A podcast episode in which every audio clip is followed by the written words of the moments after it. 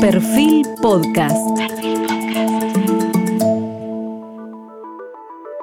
Periodismo puro. Jorge Fontevecchia en entrevista con el economista Carlos Melconian. Buenas noches. Hoy estamos con el economista, político, expresidente del Banco Central durante el gobierno de Mauricio Macri hasta el 18 de enero de 2007, Carlos Melconian. Carlos estudió en la escuela pública. Él hace gala de su origen de Valentina Alcina, que le da sensibilidad y calle. Eh, luego se recibió, es licenciado en Economía en la Universidad de Buenos Aires, hizo un máster en Economía en la Universidad eh, Torcuato de Itela. En 1991 él fundó MIS Consultores, una firma de la cual asesoró a las principales empresas e instituciones argentinas y extranjeras en el entendimiento de la realidad económica nacional y local.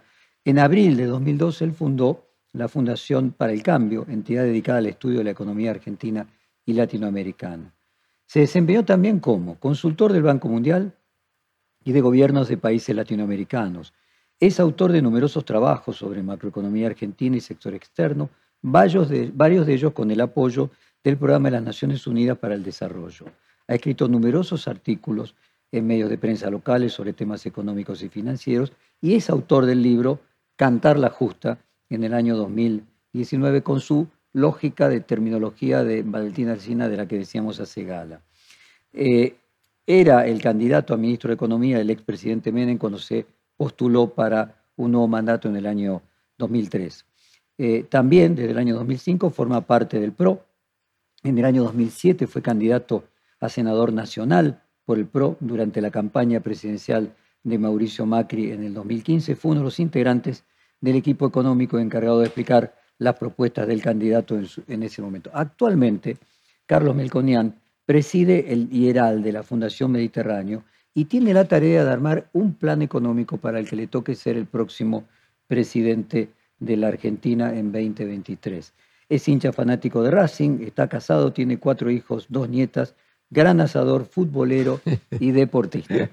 Y además de eso, miembro del comité de asesores de, Editorial Perfil, así que un amigo de la casa, mi grado de imparcialidad es relativo, pacto de lectura con, con la audiencia.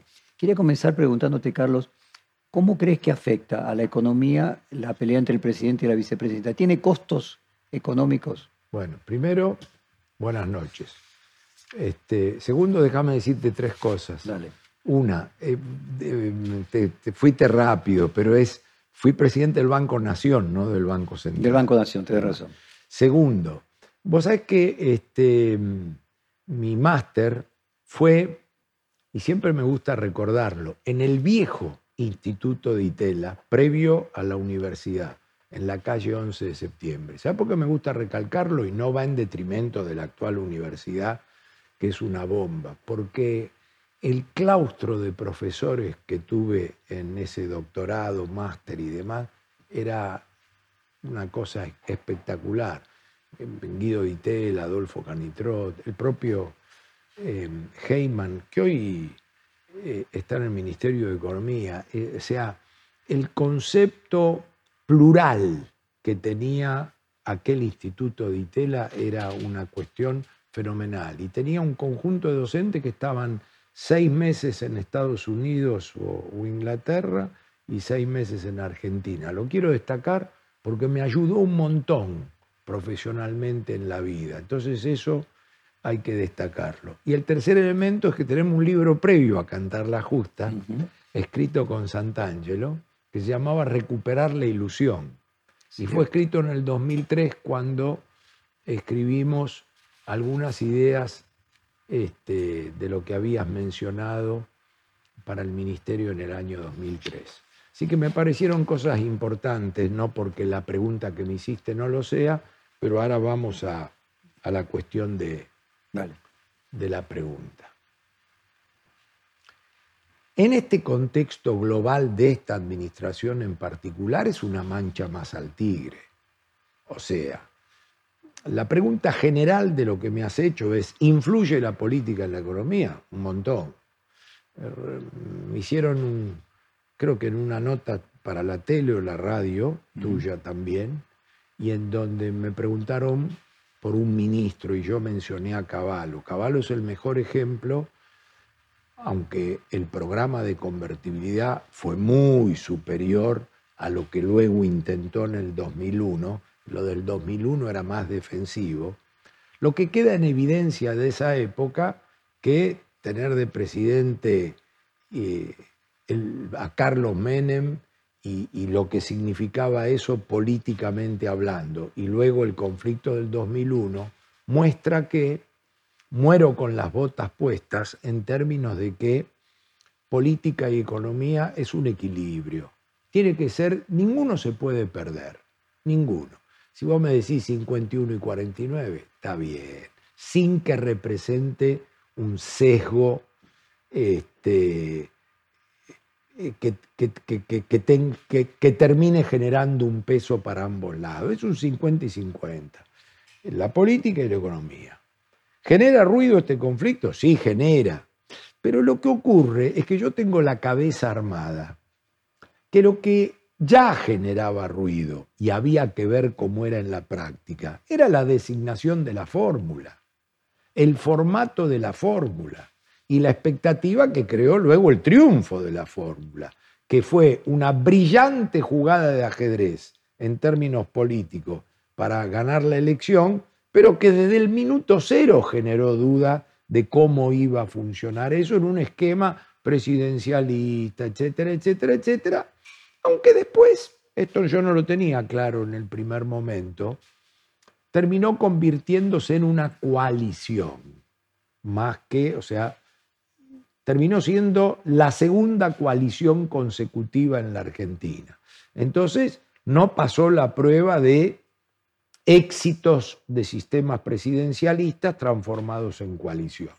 Entonces, no es que no me haga ruido el actual ruido, pero es la crónica de una muerte anunciada, en términos de cómo todo aquello, más la política económica, dio paso a Berretalandia digamos, no. entonces, a ver, déjame ponértelo en términos concretos. Vos te referiste a la gestión de Martín Guzmán diciendo que no tiene una buena gestión en términos de crecimiento o inflación. Resultadistas, dije, sí. Si el ministro tuviese un apoyo político importante y hubiera una coincidencia entre el presidente y la vicepresidenta. Muy bien. Muy ¿Las consecuencias serían otras? No, porque eh, si me remito a mi primer pregunta, al decirte 50 y 50, eh, y es un buen ejemplo eh, la presidencia de Mauricio Macri. Es lo mismo, porque Macri hasta el último día no puede ser objetado, ah, por supuesto, en mi opinión, a partir de dos cosas. Macri eh, mantuvo permanentemente el poder, a pesar de que yo defino el periodo como de una coalición que tiene que aprender a gobernar en la Argentina, yo me, incluyo, este, no fue una coalición donde Macri dejó un minuto de ejercer el poder y tuvo control de la política. Y además tuvo otra, otro condimento que no apareció en la primera pregunta, pero al cual yo considero muy relevante, que es el rumbo de gobierno. Macri tuvo un rumbo donde vos me decís, uno de los tres condimentos que tiene que tener este menú. ¿Cuál es? El rumbo. Macri trajo acá el G20, vino completo, tenía muy buena relación con todo el mundo, quiere decir que lo podemos agregar al tema político y económico. Pero desde el primer día, y vos sos testigo porque lo hemos hablado en público, en privado, en reportaje, tenía un diagnóstico económico y un programa económico equivocado. Pero no dicho con el diario del lunes, dicho en su momento. Entonces es otro ejemplo, como el que me estás preguntando por lo de Guzmán, como Guzmán tiene un diagnóstico equivocado, aunque fantasiemos o hagamos el ejemplo contrafáctico de que la política fuera un caño, tampoco, porque parte de un diagnóstico equivocado. Y siguiendo en esa línea, sí. en un eventual nuevo, eh, nueva presidencia de Juntos por el Cambio, sí.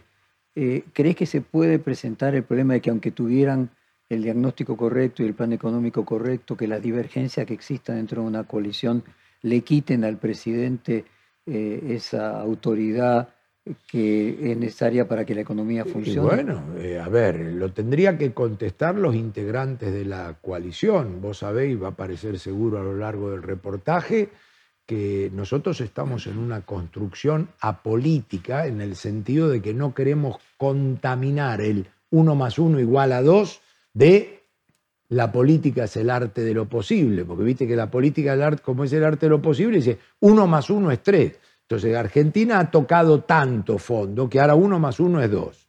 Entonces, voy a opinar desde ahí. Desde ahí es el riesgo que mencionás, está latente y habrá que jugar ese partido.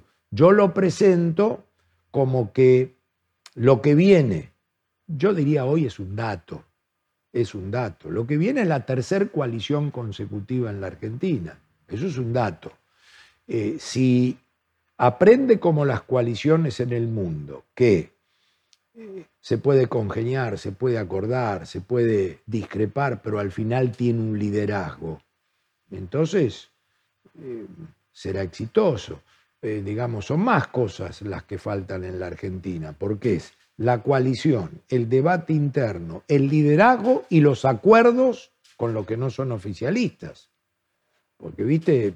Eh, bueno, de hecho, eh, Hernán Lacunza dijo aquí, eh, Melconian no es del PRO, Melconian no es Junto por el Cambio, el planteo que él está haciendo es por fuera del partido, lo que lo interpreto como un elogio en el sentido de que lo que se está preparando es algo eh, que trasciende a un partido político. ¿Sabes qué pasa? Es como pretender que el director técnico de un club tenga que ser hincha fanático del club que va a dirigir.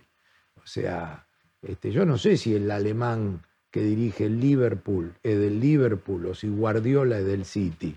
Este, ¿Entendés? Y Gago no es de Racing. Y sin embargo, este, viste, lo, irrelevante eso, irrelevante. Lo que no puede ser de independiente para dirigir Racing. O el muñeco Gallardo no puede ir de técnico a boca, pero. Carlos. No, no, irrelevante. Lo, sí. Eh, el hecho de que tenga un eh, diagnóstico equivocado económico el actual gobierno, ¿aumenta las posibilidades, favorece el regreso de la oposición? No, lo que favorece el regreso de la oposición son los desaciertos, la falta de resultados. Y son su producto de todo, no de que se equivocó Guzmán. Si no voy a aparecer el cuervo Larroque. Es decir, esto es un producto de todo. Resultadistamente hablando, para mi tía es empleo, inflación, crecimiento, sin que sea un orden. Este, eso es el resultadismo. Este, y claro, por supuesto, el fracaso donde después quienes estén escuchando, mirando, leyendo, em, van a suponer además, para sacarle el sesgo economicista a esto, que además hay otra cosa.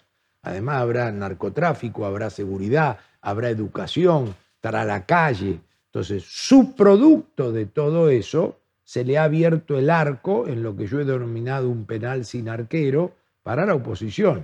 De la misma manera que se le abrió el arco para la oposición Em, para los que hoy son gobierno y Para los que hoy son gobierno, recuerdo eh, cuando una vez le dejaron el micrófono abierto, yo no me acuerdo si era diputado Nico Mazot, pero él estaba hablando de que el peronismo vuelve en el 23, o el turno del peronismo es en el 23, decía calzón quitado, suponiendo que eran cuatro más cuatro, y luego no fue, mira vos. Entonces, este, ahora lo mismo, nadie eh, primero el partido hay que jugarlo, ¿no? Pero vamos a hablar como si supiéramos el resultado, por lo menos lo que, lo que se ve hoy. Nadie hubiera imaginado este, la apertura tan rápido de la posibilidad para la oposición, pero bueno, se dio. Este, Vos incluso recuerdo que mencionaste en un momento eh, la figura, el neologismo San Pandemia, porque decías que el gobierno de Alberto Fernández asumía con una economía mucho mejor de la que había asumido eh, Mauricio Macri, y si no hubiera sido por la pandemia hubiera podido tener la posibilidad de hacer un excelente gobierno. No dije excelente. O, no, esto lo, coloco yo. Por eso. Un buen gobierno. Lo que dije es que andaba con chance de arañar también este, de, eh, puro pronóstico, pero dije, mirá, este, lo que le costó la elección a Macri, que fue el plan Picapiedra, em, le dejó colchones al gobierno que venía y lo voy a ratificar en forma contundente, porque el, el ajuste fiscal en el que entró le dejaba espacio para el que quería tirar un poco la chancleta. El ajuste monetario en el que entró le dejaba espacio para el que quería emitir algo. El ajuste cambiario en el que entró le dejaba un muy razonable tipo de cambio. Dejaba 10 mil millones de dólares cash, este, que eran no para el desastre de 15 años de Argentina, que tendría que tener 90 mil millones de dólares, pero dejaba 10 mil millones de dólares. Entonces, nosotros ahí dijimos, el plan Picapiedra terminó dejando un colchón para el que venga. Y como el que viene tiene estas ideas, yo lo he llamado diagnóstico equivocado, como decir, pero hay algo de ideológico también, o sea, ahí hay que discutir. Una cosa es discutir diagnóstico equivocado con el equipo económico de Macri. Otra cosa es discutir diagnóstico equivocado con Guzmán o los Culfas o Pese, porque ideológicamente creen algunas de esas cosas. Y cuando digo ideológicamente no es la cámpora, es una heterodoxia que ideológicamente está convencida de sustituir importaciones, o sea, después podemos entrar en esos temas. Entonces, em, ¿qué es lo que ahí ocurre? Ocurre que la pandemia em, tuvo tan impacto. Yo me gané hasta el mote de albertista, porque me acuerdo que piqué en punta diciendo, miren, por lo que estoy viendo en el mundo y por el cuero que tiene Argentina o lo que le sobra, más vale que salgan, hagan algo con los salarios, aún emitiendo moneda, porque si nos van a encerrar a todos no sé cuánto tiempo, esto es nuevo. Por eso la incertidumbre de la pandemia, la incertidumbre de Lehman Brothers son incertidumbres, a mi juicio, te lo dejo ahí picando, muy superiores a la incertidumbre de Rusia-Ucrania, aun salvo que me digas que termina la Tercera Guerra Mundial. Pero eh, la pandemia escupió el asado. ¿Cuál asado? El asadito, va. El de los colchones y que te llevaba, no te digo en coche, a la elección de término medio, pero está claro que la pandemia fue un antes y un después. Dijiste... Perdóname un segundo, Jorge, porque quiero mantener a rajatabla ideas que no confundan. Es muy difícil dirigirte a la gente y que todos entiendan lo que quisiste decir. De ninguna manera acepto que son unos fenómenos y la pandemia los empañó. No. O que venían bárbaros y Rusia, Ucrania los empañó. No. En la objetividad profesional son dos eventos que sí, bueno, te escupieron el asadito. Dijiste, la gente juzga empleo, inflación y crecimiento. Ponele, esa lista. Sí. Agarremos uno por uno. Empleo. Eh, Tasa de desempleo 7%. Sí. Eh, después de una pandemia, como vos decías, eh, habiéndola bajado tres puntos, eh, ¿es malo, es bueno? ¿Hay ¿Qué, puntaje le pones? No, más que bueno o malo poner puntaje es que quedó obsoleto. Quedó obsoleto. Ese índice no refleja.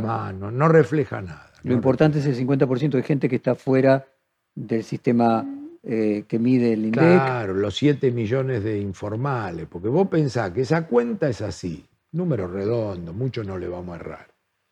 Son 21 millones de los 45 en condiciones de trabajar, 21. Y de los 21 hay 6 formales. Cuando se dice la paritaria, la ley, que van a dejo por un minuto de lado los 3 millones y medio del sector público, que tienen paritaria y no están en los 5,900.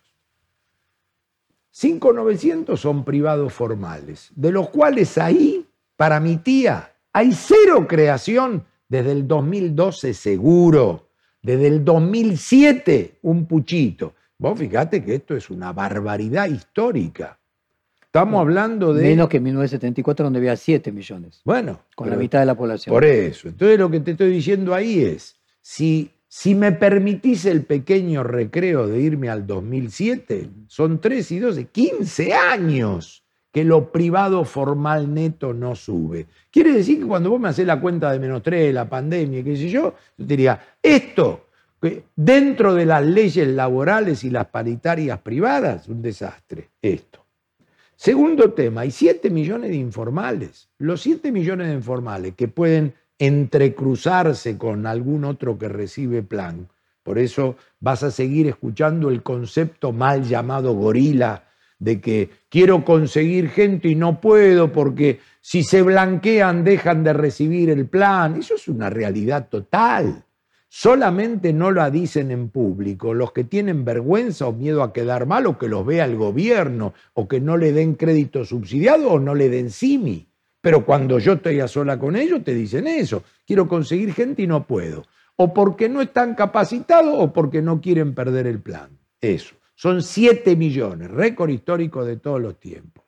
Y después tenés 3 millones y medio de sector público, y tenés dos millones, serán de monotributistas, medio millón o un millón de em, empleo doméstico. Entonces, ¿qué es hablar de desempleo hoy en la Argentina? ¿Qué es? Cayó por la pandemia y recuperó. ¿Sabes cómo cayó y recuperó? A la americana. ¿Sabes a quién echó la pandemia?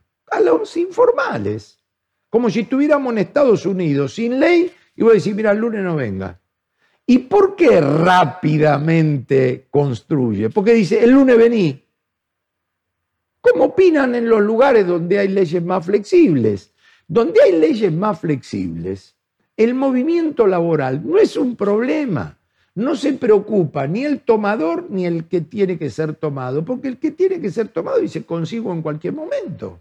¿Cómo ocurre este movimiento en la informalidad? Es lo que ocurrió en Estados Unidos voló el desempleo y luego voló el empleo y se normalizó. Lo que no se normalizó es la tasa de inflación. Esa es otra cosa más difícil de normalizar. Se escapó y no volvió.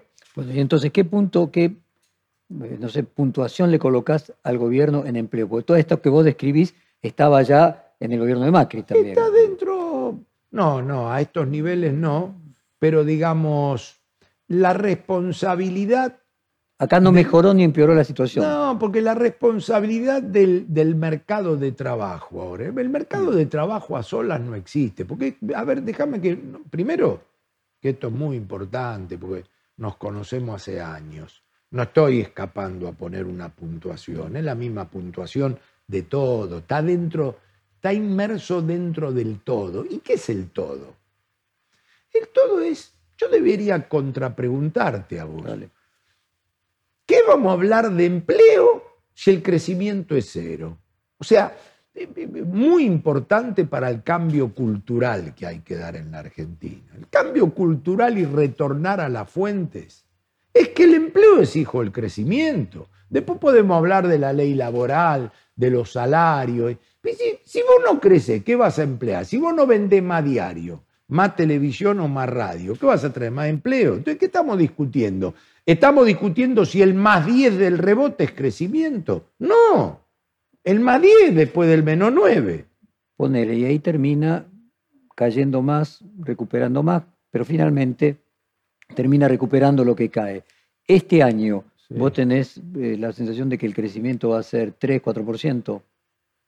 Es lo que sea el arrastre econométrico del 2021. Bueno, pero si le ponemos el arrastre econométrico, como el 2021 lo consideramos que recupera lo anterior, en el Alberto Fernández va a terminar sus cuatro años aumentando el Producto Bruto 4%, 5%, ponele. En punta a punta. De punta a punta. Eso, ni sé si llega. Va a dar punta a punta cero. Va a ser la tercera administración consecutiva que da cero. Pero ¿por qué daría cero, Carlos? Si vos Y tenés, porque, a ver, dio el cayó primer año 9, menos nueve. aumenta el 10, si aumenta Tiene el- un arrastre que yo no te avalé que sea tres o cuatro, será, y después tiene que venir el 23. ponele. Entonces vos lo que estás pensando es que hoy estaría más 3. Hoy. Sí, Que quiere decir que vos estás pensando que en el 2023 lo va a perder. Eh, ¿Sabes dónde me traiciona a mí la mente? ¿Dónde? Y debo aclarártelo, pero no me voy a mover de razonar así. Que no estoy. Vos, vos- vos tenés que pensar lo siguiente: ¿por qué a mí me cuesta entrar en esa cuenta? Porque Argentina perdió en los últimos 10 años en términos relativos contra Latinoamérica, excepto Brasil, 25 puntos del PBI. O sea, los otros crecieron tortuga al 2 anual y le da 25 y Argentina cero. Entonces, más menos 3, te, te- te lo puedo contestar, pero no me estoy escapando a la pregunta. Se, se me contaminó tanto la cabeza de la estructuralidad que sin descuidar la coyuntura, porque vivo de eso, si el- este año, vamos a hacerlo al revés, imagínate que este año en lugar de 3 o 4, de 2, ¿qué cambia? Nada. Y si el punta a punta de Fernández da 3 o 4 o 0, ¿qué cambia? Nada. Y mucho menos per cápita. ¿Por qué? Porque el, el crecimiento demográfico existe. Entonces, me, me lo tenés que netear, lo que acabas de decir, del uno y pico al cual crece la O sea, población te por estaba año. llevando este análisis para llegar a tu puntuación. Parece que claramente en inflación empeoró la situación. O sea, Claro. en empleo no resolvió el problema, tampoco lo empeoró. En crecimiento no resolvió el problema, tampoco lo empeoró. Claro. El punto sería la inflación.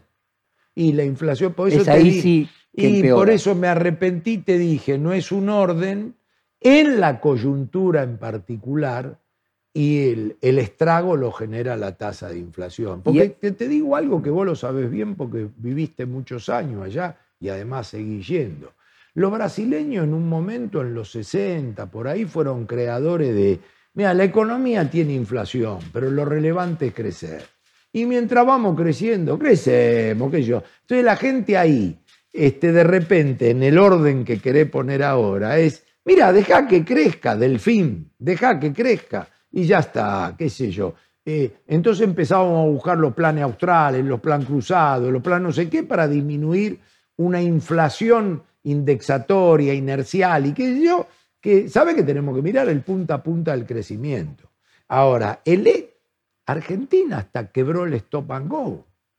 No existe más stop and go. Porque el stop and go era crezco, crezco, crezco, crezco, después devuelvo. Crezco, crezco, crezco, después devuelvo. Y el viejo cuello de botella del sector externo que desde la aparición de la salida de capitales, al mezclar cuenta corriente y de capital, quedó obsoleto también el viejo cuello de botella que la reactivación genera estrangulamiento. En la Argentina el estrangulamiento lo, lo genera la, el ahorro en dólares, la bimonetariedad.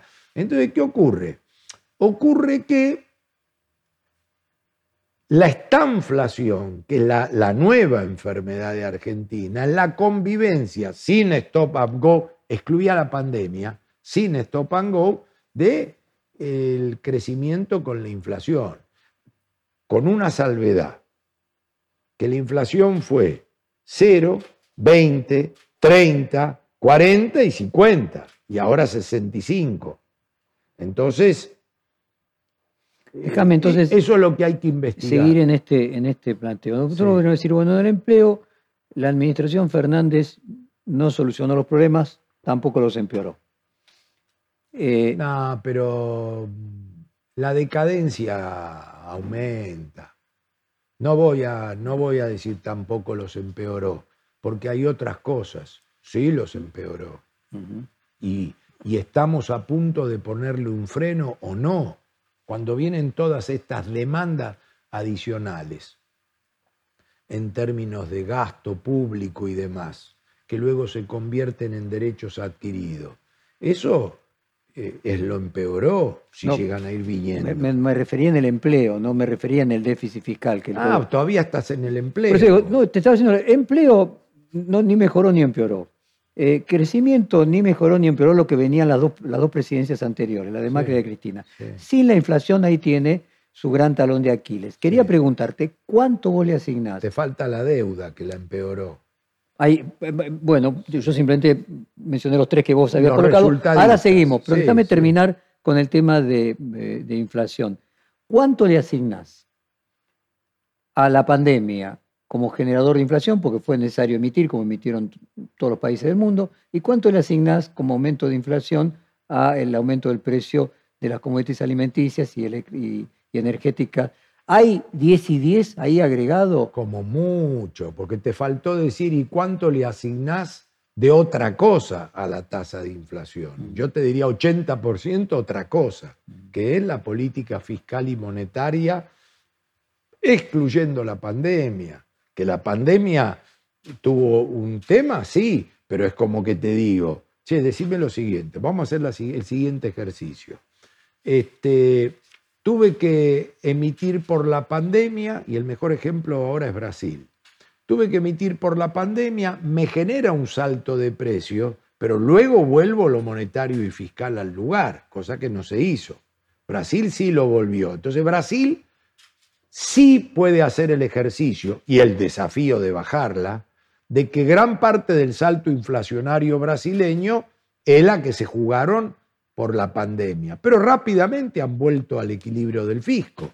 Entonces, Brasil está ahora en la prueba de laboratorio, si vos querés, si la buena política fiscal le ayuda a volver a la normalidad la tasa de inflación, plus Ucrania-Rusia. Pero de Argentina no.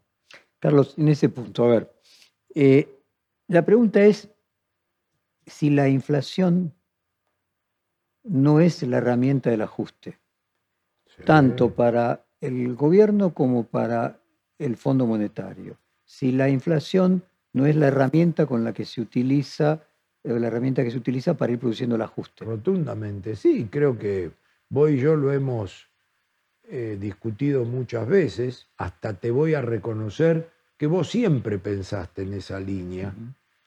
este, y yo debo haber sido de los que picó en punta en este momento cuando definí como la inflación es socia del gobierno. Y era socia doble vía, porque recaudaba y porque licuaba gastos, siempre y cuando no tengas un gasto atado a la inflación. Indexado. Y siempre y cuando después te banques las demandas. Porque si, si la demanda luego, si la inflación fue 60, dame 60, dura este, muy poco tiempo, aunque en términos adquisitivos siempre algo cae. Pero sí, el fondo ideológicamente no es eso. Este fondo, este. que está gordo y viejo, sí, con respeto a los gordos y a los viejos, es una, forma de decir, que tampoco nosotros somos pendejos, pero eh, sí, digamos, el fondo está claro, está claro, que cuando ahora dice, vamos a cambiar los supuestos, pero no los targets, está diciendo, me equivoqué con la inflación implícita que tenía el modelo. Vamos a tirarnos un lance. Si con más inflación cierran las metas, donde ahí tiene que haber una segunda trampa que hasta ahora no la blanquearon.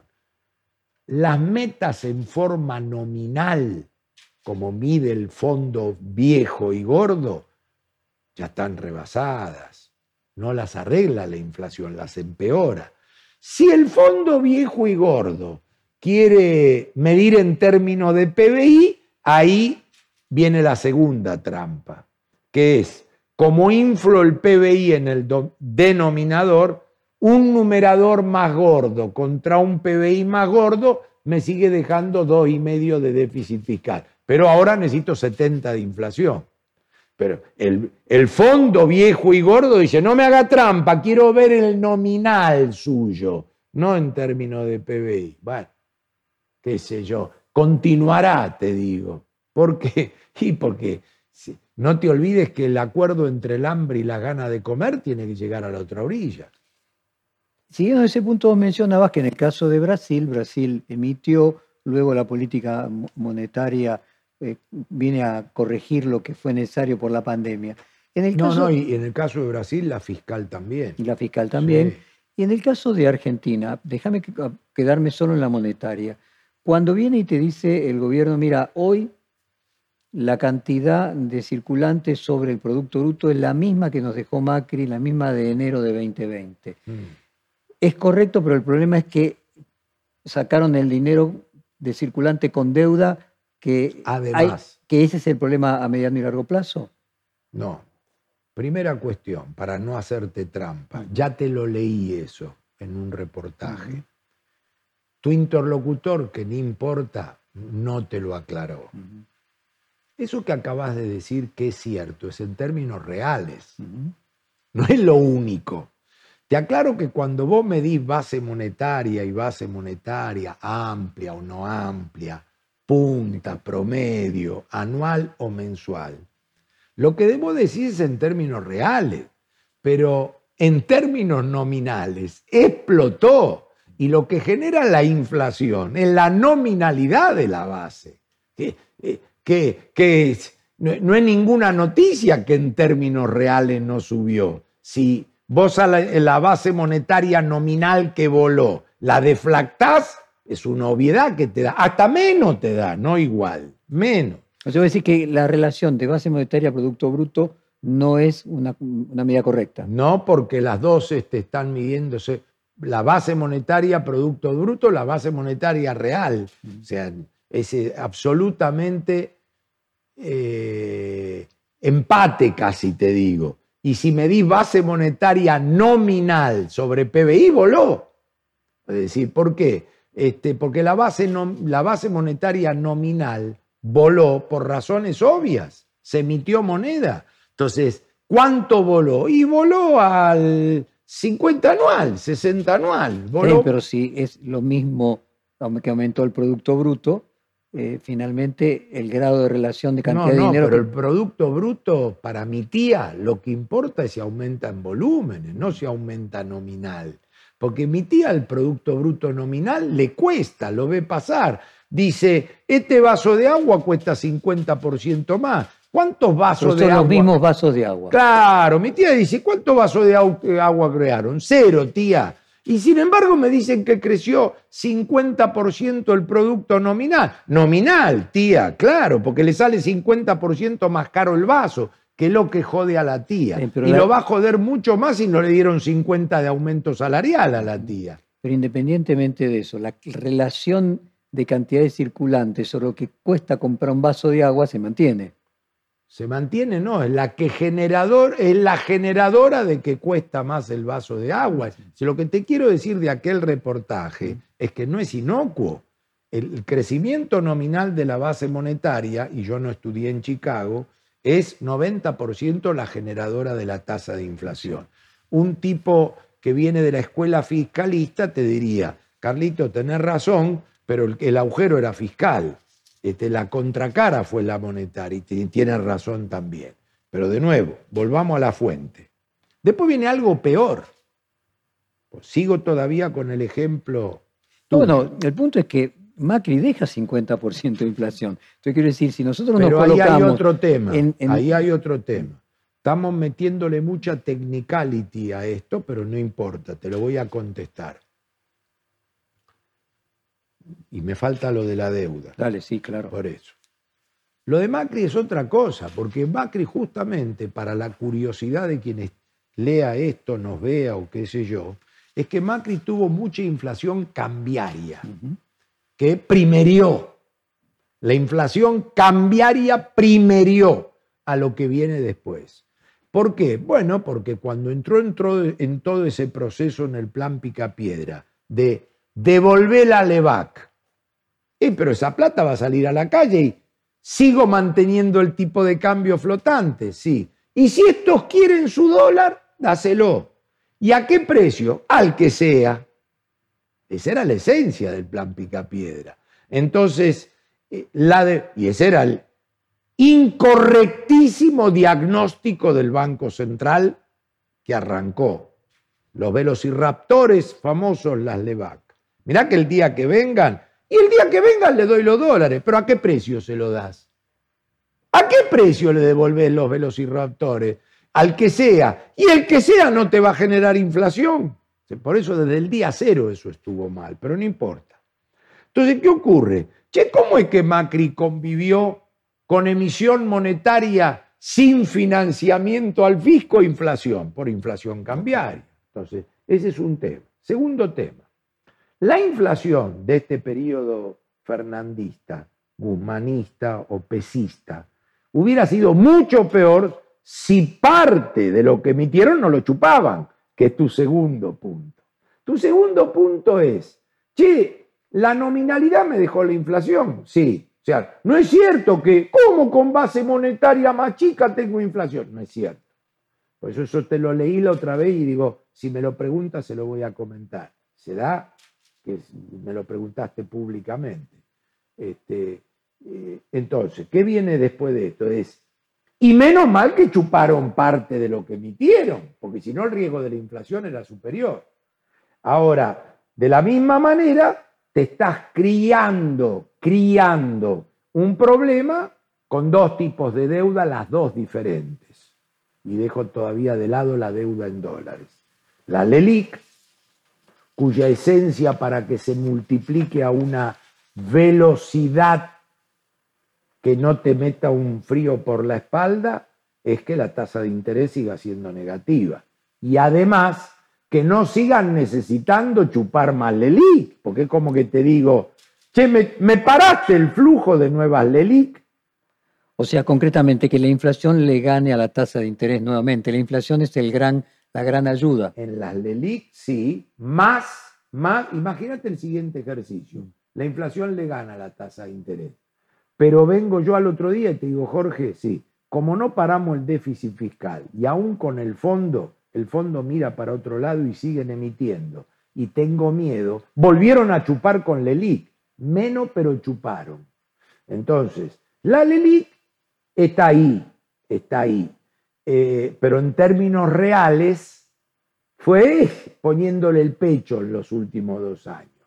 La otra deuda, la del Tesoro, tiene un inconveniente adicional, que es que con el correr del tiempo se fue acortando y que empieza a quedar ligada mayoritariamente a ser. Entonces, al quedar ligada mayoritariamente a ser, dice, che, ¿y esta la licuaz? Y sí, quisiera, pero entonces hay todo un tema ahí en el próximo tiempo que, bueno, eh, hay que pensarlo, hay que analizarlo, hay que dar tranquilidad. O sea, hay otros velociraptors bueno, Velociraptors, eh, mientras vos tenés que pensar lo siguiente, y lo que te digo no es dogmático. Mientras vos tengas déficit fiscal, Velociraptor suelto hay siempre. O uno u otro, pero siempre. Siempre hay. Lo que pasa es que podés tener algún cachorrito por ahí o podés tener una jaula llena dormido como eran las Levac. Entonces, a ver, Carlos, vos decías, yo no estudié en la Universidad de Chicago, no voy a decir de que la inflación es eh, una cuestión monetarista y al mismo tiempo la cuestión de fondo es el déficit fiscal que genera eh, un cambio monetario. En realidad eh, te voy a Dijiste 90%. claro, te voy a corregir, iba a decir, o me voy a corregir parcialmente. Quise decir, sin haber estudiado en Chicago, el fotógrafo, eh, cuyo nombre desconozco, este, ya sabe que la inflación termina en la esquina siendo un fenómeno monetario. De nuevo, puede venir la señorita que me acompañó hasta acá, que es fiscalista, no es monetarista, va a decir, sí, sí, pero él emitió porque yo tuve déficit fiscal, y tiene razón, pero al final es su producto de eso, mucho más en un país como Argentina, de nuevo, más aclaraciones, pero no de las que no aclares tanto que oscurece, aclaraciones necesarias, muchísimo más en países que tiene, que, donde su moneda tiene cero credibilidad. O sea, vos, a ver, te puedes endeudar en dólares y tenés cero credibilidad. Te puedes endeudar en peso y tienes cero credibilidad. Te podés endeudar, endeudar, cubrir emitiendo y tenés cero credibilidad. ¿Y cómo hacen los demás? Aún teniendo credibilidad, tuvieron que tirar tanta carne al asador que fíjate que el que tenía dos se le escapó a seis, el que tenía cuatro se le escapó a diez, el que te... ¿Viste? O sea, aún todos esos a una velocidad y quantum diferente al de Argentina. Ese otro porcentaje eh, que no está en relación con la emisión, eh, ¿qué parte tiene si es que a tu juicio tiene alguna responsabilidad, una mayor concentración en la oferta de productos, lo que el kirchnerismo más eh, extremo sostiene y critica a Guzmán y a Culfa. La existencia de monopolios, oligopolios en mayor proporción que en otras partes del mundo y una concentración en la oferta. En términos, en términos de cómo yo tengo la cabeza armada, tenés que distinguir lo siguiente. Primero, hay que distinguir suba de precio de inflación. Vamos a ver, por ejemplo, quiero entrar en el tema Ucrania-Rusia. ¿Vale? Y uno en la universidad aprende la ley de un solo precio. Quiere decir que si sube el trigo y el maíz y la soja, y vos no comés soja, sos exportador de soja y no hay drama. Pero como vos comés trigo y los chanchos y los pollos comen maíz, ahí podés tener un problema. Tener la ley de un solo precio, que también la tiene Uruguay. Y Uruguay dejó correr. Con la carne pasa lo mismo, que no es el caso actual, pero pasa lo mismo. Ahora, vos tenés que distinguir, como ocurre en los países que entienden de estabilidad, donde tenemos que distinguir salto de inflación. Es lo mismo que corregir las tarifas. La, corregir las tarifas es un salto. Después, si vos tuvieras inflación cero al otro día, no tenés que volver a saltar. Eso es un error. Este, yo tengo la cabeza armada en una gran distinción entre bienes monopólicos y no monopólicos, donde en los monopólicos entran claramente los servicios públicos, que este, una vez que se solucionen sus problemas, siempre necesitan regulación. Tampoco acá tenemos los besos o los Facebook, o tampoco entramos en el síndrome donde hay gigantes, donde los congresos se tienen que dedicar a regularlo, porque decir, che, esto ya tomó un, un, este, un tamaño inusitado. yo pregunto, los monopolios a los cuales haces referencia vos, en la década del 90, ¿dónde estaban? O los monopolios estos, que yo eh, miro, no vamos a hacer nombre, en lugar de monopolio vamos a llamarlo los grandes a los cuales haces referencia. Eh, ¿Vos te crees que en Chile, en Paraguay, en Uruguay, en Perú, no están? Sí están. ¿Y cuánto da la inflación en esos lugares? Que nos suben los precios ahí y que vienen todo acá y dicen, che, vamos a Argentina que hay joda. Entonces, ¿querés que te diga? Ni me detengo. Pero no digo ni me detengo en pensarlo como una falta de respeto a la gente. Digo, no le den bola, muchachos, a esto, que la inflación no es eso. Ahora, los monopolios naturales son otra cosa. Y ahí los organismos reguladores, la intervención del Congreso, siempre pensando en no matar a la gallina de los huevos de oro. Porque cualquiera sea la actividad, vamos de nuevo a también a empleo, a inversión, que son, en uno entramos, en el otro no, pero no importa, yo sé que vos lo tenés en mente, vos tenés que pensar que si vos no ganás plata, no creas empleo y no invertís. No obstante lo que estoy diciendo, los monopolios deben ser regulados. Pero acá salí de utilities y te digo, me cuesta encontrar todo eso. Ahora, frente a la escasez, Algunos se te hace el vivo con la oferta. ¿Y cuánto le puede durar en una economía fluida y competitiva? Nada, nada. No es ni desprecio al tema ni displicencia, ni siquiera ideología, ni siquiera ideología. Este, ¿Entendés? Carlos, me quedé con una... Ahora vamos al tema de inversión, pero no me quiero olvidar. Vos dijiste, yo no estudié en Chicago y mencionabas... Eh, como símbolo del Como símbolo de lo que significa, exactamente. Y mencionabas con orgullo que en el Instituto de Itela, cuando vos estudiaste, los profesores estaban seis meses en Estados en el extranjero y seis meses acá. Sí, sí. Y recientemente Grabois dijo que al ministro Guzmán le falta calle, se pasó mucho tiempo en Estados Unidos, no entiende eh, la Argentina. Y vos contaba al inicio del programa, hacías gala de tu origen de Valentina Alcina. Y también recuerdo, mira, en esta serie de reportajes, cuando estaba vivo Jorge Brito Padre, que yo le pregunté por qué no había mandado a sus hijos a estudiar al extranjero, y él me decía porque lo que enseñan allá no, no sirve. Eh, ¿Te deja algo, eh, una ventaja competitiva ¿No ha ido a estudiar a Estados Unidos? No, no, no. primero, hay una cosa que como la decís, no, no me molesta ni mucho menos, pero yo no hago gala. No discuto mis orígenes y, este, y no me los olvido. Eso no es hacer gala. Y veo a mis amigos de toda la vida y churrasqueo con ellos y los escucho. Y además son los que más autoridad tienen para decirme, che, te vi bien, te vi mal, tal cosa y tal otra, porque además nos conocemos de muchas complicidades de pendejo.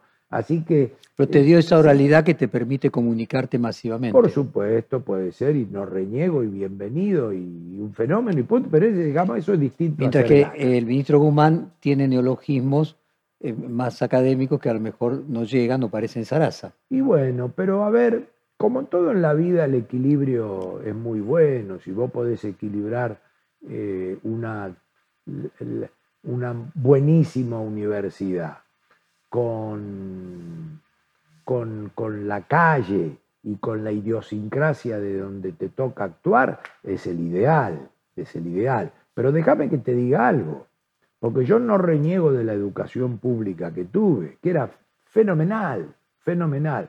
Mi, mi vieja me mandó a un colegio parroquial.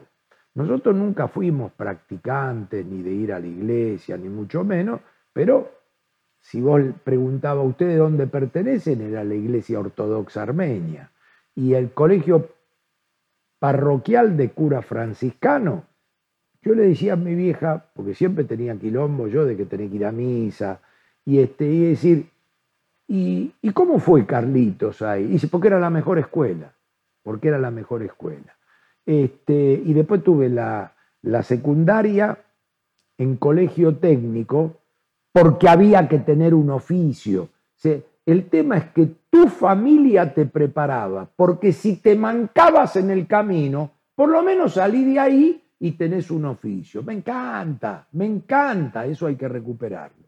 Tercero, fui a la Universidad de Buenos Aires, donde también tuve un grupo de profesores fenomenal. La Universidad de Buenos Aires, el día de hoy, que ranquea y no aparece con Harvard y Oxford o Cambridge, pero aparece eh, como de las mejores ranqueadas. Entonces, cuando te digo, ¿viste que dice lo que abunda no daña? Recién las chicas me preguntaban qué frase le gusta y dije sarna con gusto no pica, pero lo que abunda no daña, este, también es otra frase célebre. Es decir, ¿estás conforme donde te formaste? Sí. Eh, Hubiera sido por más, obvio, obvio. nunca uno está satisfecho en personalidades como las nuestras. Te meto a vos también porque te conozco. Y simultáneamente estás satisfecho con este equilibrio. Y bueno, sí, siempre falta, pero siempre, porque si estás muy formado académicamente, te falta algo. Si sos muy de la calle y te falta formación, también te falta algo. Por eso tienen que ir a estudiarlo. O sea, en el fondo vos coincidís con Grabo que son necesarias las dos cosas. Sí, que calla no lo escuché a Calla hace falta. Claro. Bueno, déjame seguir. Vos decías, no nos olvidemos del tema de inversión. Sin despreciar lo otro. No sé cómo lo dijo Grabois. No, no, en tu caso, sin despreciar lo otro. Claro. Eh, inversión, me decías, no nos olvidemos de en el balance del gobierno de Fernández el tema de inversión. Es otra fuente a la cual hay que volver. Porque ¿qué ocurre? En el cambio cultural, donde nos quedan varios meses por delante para volver a las fuentes, hay cosas obvias. ¿Usted qué piensa tal cosa? Peso es obvio, pará, no tan obvio, porque quedó en desuso en la Argentina. Hace 15 años no se usa más en la Argentina y el intento por recuperarlo fracasó. ¿Qué es qué, por ejemplo? Y que el crecimiento es la inversión. ¿No? ¿Vos sabés que te lo enseñan en, macro ni bien entras. Capital y trabajo son los determinantes del crecimiento económico. ¿Qué podemos inventar? Cuando dicen, cuando dicen la potencialidad, porque vaca muerta, porque esto, porque lo otro, y, le entran sectorialmente a eso. Digo, ¿no crees en eso? Sí creo. Pero si tengo que escribir el modelo econométricamente, los determinantes son la tasa de inversión que es el stock de capital de la economía, y la tasa de y el capital humano.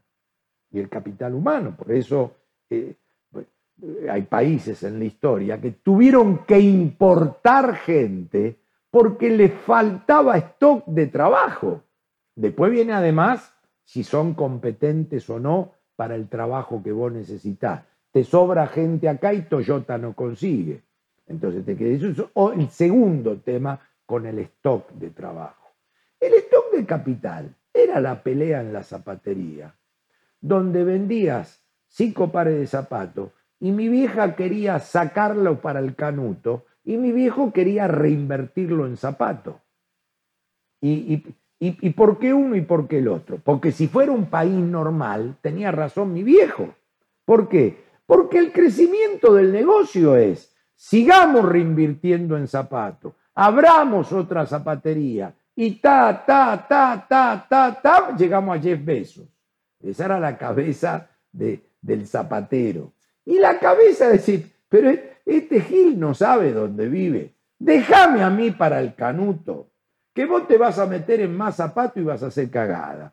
Esa era la cabeza de mi vieja. Que terminó teniendo razón tu vieja. Y bueno, como no tenés estabilidad, porque no pájaro que comió voló. Entonces, igual me sirve muy bien para definir la historia argentina. Hubo veces que mi vieja tenía que venir a buscar de la caja porque decía, no comes hoy a la noche. No comés, ni siquiera era para el canuto. Estamos hablando de una zapatería de barrio, ¿no? De... Entonces, pero, pero vale para los dos ejercicios. Para, Hoy en la Argentina, por eso, el comerciante que se queje te dice, no me alcanza ni como para. Cuando lea esto, dice, el segundo ejemplo me gustó de tu vieja, el primero no. Porque a mí no tengo canuto yo, yo apenas vivo al día. Y está el otro que tiene canuto. Y está el otro que dice, no creo más en esto, porque yo hice la de tu viejo y me llevaron puesto, porque calculó mal, porque hizo mal, porque le ponen el impuesto a la renta inesperada, porque le ponen el impuesto al rico, porque le cobran ingresos brutos, porque le sacan la tasa de salud higiene, porque eh, los aportes patronales son desconsiderados, porque aumentan el gasto público, porque le inventan cosas, porque la tasa de inflación. Ahí está, ahí tenés el resumen de la Argentina en la zapatería. El, de no llego para comer, el del canuto y el de en este, en este país no tener ninguna potencial solución. Ahí están las tres. Entonces, yo digo, che, pero vos sabés cuando entré a capítulo 1 del libro de Macro, hablaba de la inversión como reproductor. Y sí, sí, si tengo que darle la razón en el mundo estable de esto que hemos dicho, la tenía mi viejo. La tenía mi viejo. ¿Por qué? Y porque no hay nadie que se la manoteara y porque hay que multiplicar los peces en la zapatería. Muy bien. Y en el caso de la inversión y este gobierno, ¿cuál es tu balance de lo que pasó con la inversión, lo que podría haber sido? Se derrumbó, digamos, se estabilizó la, la, tasa de inversión hoy. Fuera del show, estamos haciendo el caño, todo ese impacto, al final vos tenés que ir a las cuentas nacionales. Y en las cuentas nacionales, con mucho atraso, salen los números. Cuando vos ves la verdadera medición de tasa de inversión sobre PBI, la decadencia argentina pasó de discutir si tiene que ser superior a 25, viste que entre los economistas discutíamos si tiene que ser 25. Que China tenía 40 Si China tiene 45 y entonces tasa, la tasa china. Y el modelo te daba que para crecer a los chilenos había que ir a 30. La decadencia te metió en la discusión de que el número de hoy cubre la depreciación. La depreciación es, este, no es tu caso, pero es como, no es tu caso digo porque vos te seguiste ampliando, pero es como si yo viniera y te dijera, Fontevecchia, vamos a, vamos a ampliar y vamos, vamos a comprar, pues, ni, ni, en pedo, ni en pedo. Y vienen las, las chicas y te dicen, este Jorge, se rompió la tapa del inodoro del baño. Y Fontevecchia dice, no, eso sí, compra una tapa al inodoro nueva. Esa es Argentina hoy. Es cubro la depreciación y la bombita, ¿podemos cambiar la bombita del baño, Jorge? Sí, cambiala. Porque si no, no vemos cuando entramos al baño. Eso es la Argentina hoy, en la discusión decadente. La otra era si compramos lo de al lado, si vamos allá enfrente, y aún más. Sí, y alcanza comprando lo de al lado. Y ahí voy. Eh, yo recuerdo una conversación cuando comenzó la invasión de Rusia a Ucrania, eh, donde vos tenías dudas respecto de si el mayor costo de las importaciones energéticas fuera mayor que el, la mayor, el mayor ingreso que vamos a tener por nuestras exportaciones alimenticias. Hoy pareciera que la situación se dio vuelta, que, la, que vamos a generar a más dólares por las exportaciones alimenticias son más que lo que vamos a pagar más por las energéticas. yo confío mucho en mi equipo, entonces a nosotros esa cuenta nos daba negativa. Eso es lo que me habías contado en su momento. Claro, nos daba negativa. Y nos dio negativa trabajando aún primero. Para que esa cuenta dé negativa o positiva, hay que ver cuánto le pones al precio al cual conseguís en promedio el gas. 10 dólares más o menos de gas son 1.600 millones de dólares. Por lo tanto, es como que si te digo, si el gas bajara a 20 dólares, te sobran tres lucas de esa cuenta. No es un tema menor, no es un tema menor.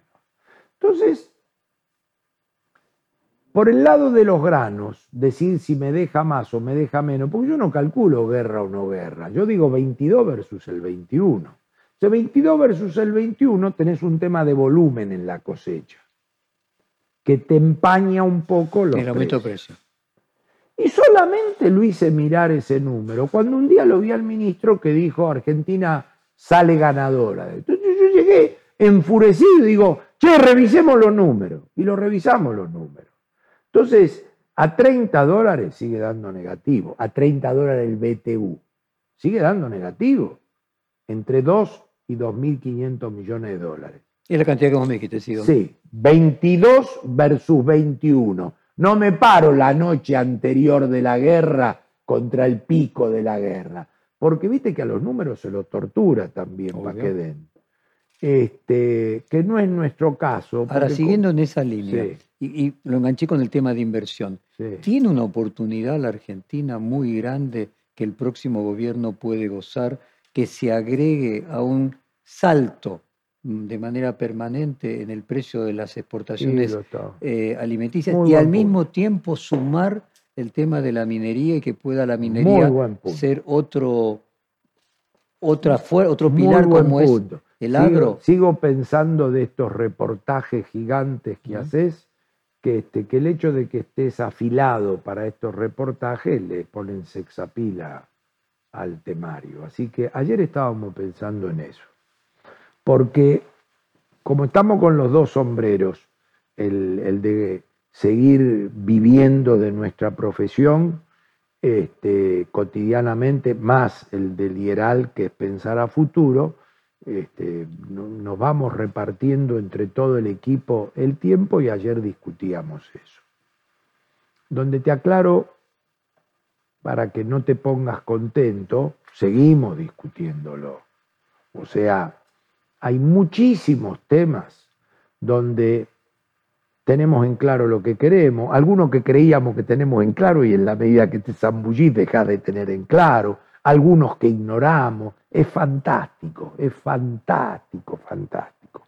Eh, meterte integralmente a pensar eh, el futuro. El futuro es algo fantástico en términos de aprendizaje. Siempre después le vamos a poner la teoría, el sentido común, la política, todo, pero no importa. Vuelvo a tu, a tu tema. Sí, la respuesta es sí. La respuesta es que cuando querés encarar el futuro por donde vos lo viste, te vuelve el alma al cuerpo. Sí, la respuesta es sí. Pero la historia dice que la macro termina matando todo eso. Y es muy bueno el punto porque me lleva a otra cosa. Yo, como parte de esa tarea, me vengo juntando con todos, con todos. Todos es todos. Todo significa político, empresario, iglesia, sindicato. Y dentro de eso con todos también. ¿Cómo qué? Como parte de permeabilizarnos todos del desafío que tenemos. Eso es un rol muy relevante que me toca cumplir a mí en este equipo. Este, y entonces en el ida y vuelta converso con los sectores, no para darles lo que piden, sino para decir, che, decime dónde te aprieta el zapato a vos. Algo que debe ser hecho desde una autoridad económica y desde un poder político. No, de hemos venido a, darte todo lo que vos querés, porque además no hay. Entonces ahí lo que yo me doy cuenta, que siempre aparecen, voy a usar un número estándar y hasta exagerar, media docena de cosas, una docena de cosas, donde las primeros cinco, cuatro, las que quedan, son siempre lo mismo. Y digo, che, a ver, pero pará, esto es macro. Esto es macro. Esto es macro. Esto es macro. vos me decís, Sí, son macro, pero yo necesito eso. Ah, vos necesitas estabilidad macro. Y a ver, dame del sector. Y ahí aparecen distintas cosas, raliadas por los sectores. ¿Por qué es importante y muy abarcativa tu pregunta? Porque es como que si yo no te arreglo la macro, todo eso no funciona. Y si la macro queda arreglada, pero no tenemos esta potencialidad, somos un paisito igual. Mirá qué bien, qué macroestable. ¿De qué? De un paisito. Uruguay. Claro, Uruguay no me animo a llamarlo paisito porque se la han rebuscado. Primero porque Uruguay tiene un tema de tamaño. Yo llamo paisito no al tamaño. Ah, estás hablando de un tema de calidad. Eso es decir, si vos si, si, te doy toda la parte de Rusia que, que no sirve, este, toda la nieve y Siberia, de un país gigante que es un paisito ahí. a ver, en esos términos concretos respecto de tamaño, Chile exporta 40 mil millones de dólares de minerales, Argentina 4 mil. Nosotros tendríamos dos tercios de la cordillera y ellos un tercio. Hay ahí una oportunidad de generar algo como el complejo sojero. Pero tenemos que encontrar el equilibrio. Me ha, tocado en estos viajes donde me olvidé mencionarte a los gobernadores como presidente del IERAL porque lo, hemos ido a presentar a las siete de regiones del IERAL, pero voy a, mi intento es ver y conversar con los 24 gobernadores. Hay provincias que están con el tema minero. San Juan, por ejemplo, el fenómeno San Juan. Claro. Y hay otras provincias, el fenómeno Mendoza es que quisieron entrar en minería y no se puede por todas las cuestiones ambientalistas, climáticas. Entonces tenemos que encontrar un equilibrio ahí tenemos que encontrar un equilibrio donde lo acabas de decir, ¿por qué San Juan sí, Mendoza no? ¿O por qué del otro lado de la cordillera sí y el otro no? Y yo te aclaro que este, arrastro este tema climático, ecológico, verde de mi propia casa. Toda mi familia, mis hijas, mis mujeres que yo son pro ambientalista ecológico. Que yo no, no vengo de un clan reaccionario y, y, y ultra, no sé lo que te imagines. Pero Argentina está claro que tiene que encontrar un equilibrio. Pero volviendo a la fuente de tu pregunta, yo creo que la estabilidad macro, por supuesto, después tenemos que hablar de política y economía, que falta acá, pero olvídate un minuto de eso. La estabilidad macro y la potencialidad argentina, su cantidad de habitantes, su territorio, y que es extraordinario. Yo no quiero batir mucho el parche ahí porque hay toda una generación de X años para arriba y ahora encima de, X años para abajo que dice, no me eché la pelota con eso. Y tienen razón. Ya muchas veces me dijeron tenemos los cuatro climas eh, los cuatro del mundo. Climas, sí, tenemos montaña, mar, donde querés ir, la pampa, toda esa historia. Entonces, es, eh, la primera respuesta es sí, tengo mucho optimismo por eso, pero tenés que arreglar la macro. Tenés que arreglar la macro y acá viene otro mensaje que te quería pasar. Eh, no te lo quería pasar, pero ya que me la dejás picando, te la paso. No se puede blindar a los sectores, porque vos, cada propuesta de un sector te termina prometiendo que si vos me das esto, yo te garantizo que sube el empleo, sube esto, recaudo lo que me estás descontando con crece, todo equilibrio parcial.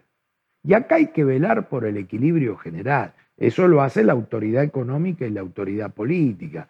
No es velar en el sentido de yo te cuido y yo sé, vos de esto no entendés nada. Quiero decir, tiene que haber autoridad, tiene que haber autoridad. Y en ese sentido, esto te lo recalco. A, porque lo pensamos así. Pero B, porque estamos entrando en un periodo al cual yo pido prestar especial atención con lupa, con lupa.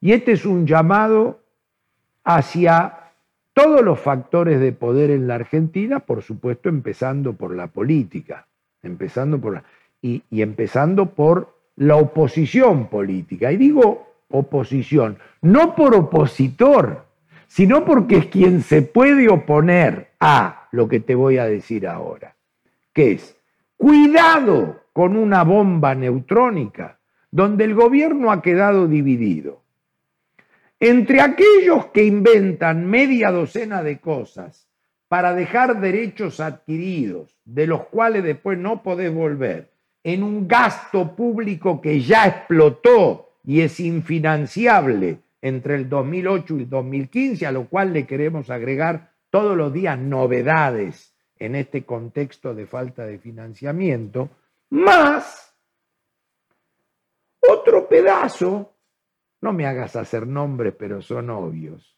que han descubierto en los últimos 10 días que hicieron mal esto, que hicieron mal los subsidios, que el capitalismo, que el programa tiene que ser consistente, nada más que en lugar de hablar fuerte como hablo yo, así con, como lo estamos teniendo, lo hablan con tono académico y, lo hace a través de la vocera. Inconsistencia macroeconómica. Por inconsistencia macroeconómica. Y están tocando timbre, todos los colectivos le vienen bien ahora. ¿Querés ir al Ancham? Vamos al Ancham. ¿Querés ir al Yao Yao? Vamos al Yao Yao. ¿Querés ir a Neuquén? Vamos a Neuquén. ¿Querés ir acá? Vamos acá. Y es, ¿qué necesitan ustedes? Y claro, vos sabés qué papita fina es agarrar un gobierno debilitado y blindarme. Porque yo te aseguro que, como te dijo Fontevecchia en el reportaje, este sector es una bomba, pero me tenés que dar esto, esto, esto. Y el otro que está entregado, te lo va a entregar. Y eso también termina siendo un derecho adquirido. Entonces digo, Parémoslo de acá la antena, el Congreso, la justicia y demás. Tengamos cuidado, muchachos, sigan con el plan de sobrevivir y llegar a la otra orilla. No comprometan más nada. Ahora, si quieren arreglar parte del desorden, eso háganlo. Vas a arreglar el desastre tarifario que has descubierto ahora en este gobierno, pero que generaron los anteriores 12 años. Bienvenido dale adelante. Es decir, una de mis hijas hace una torta que viene el bizcochuelo, que es este, ¿cómo se llama el chocolate marrón? El... Las chocolinas. No, no es chocolina, pero es el, ya me voy a acordar, pero la base, después le pone dulce de leche y después le pone merengue. Yo digo, ¿para qué le pone merengue? Me dice, porque a vos que te gusta el dulce de leche. Entonces le digo, cortame, y me corta un pedazo, el brownie, ahí me acordé. Entonces digo,